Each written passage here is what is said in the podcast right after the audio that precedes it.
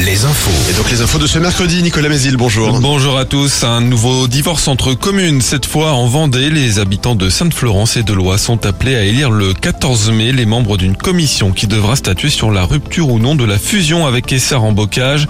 Une procédure lancée après l'action d'un collectif qui estime que les deux communes déléguées ne sont pas assez représentées en nombre d'élus et ne bénéficient pas suffisamment d'investissement à côté des Essars.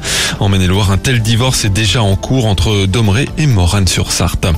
À Angers, les suites judiciaires de la découverte d'un corps calciné lundi matin. Une enquête pour meurtre est ouverte, a précisé hier le parquet. La victime est un jeune homme de 20 ans sous curatelle dont la disparition avait été signalée le 30 mars. L'autopsie n'a pas encore pu être réalisée. Le parquet financier d'Angers a lui ouvert une enquête préliminaire la semaine dernière à l'encontre du groupe immobilier Carré Neuf. Elle concerne d'éventuels faits d'abus de confiance, banqueroute ou encore de blanchiment.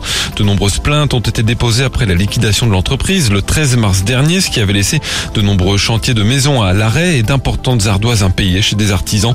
Par ailleurs, une nouvelle réunion d'information à destination des victimes de la liquidation de Carré Neuf se tient ce soir au Pont de C. Et un entraînement un peu particulier hier pour les rugbymen du Stade Rochelet. Ils se sont déplacés à La Roche-sur-Yon, au stade Henri Desgranges. C'est le fruit d'une collaboration avec le club local.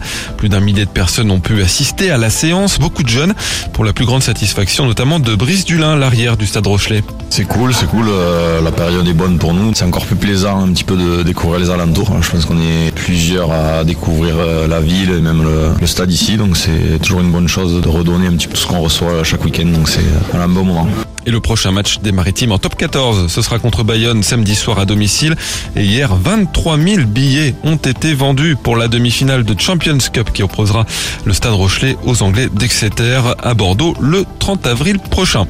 En foot, l'équipe de France féminine signe une victoire importante au Mans à 100 jours de la Coupe du Monde. Un succès contre les Canadiennes, championnes olympiques en titre de buts à 1. Les basketteurs d'Angers, eux, ont lourdement chuté en Pro hier. Une défaite de 30 points, de 30 points 100 à 70 à Vichy.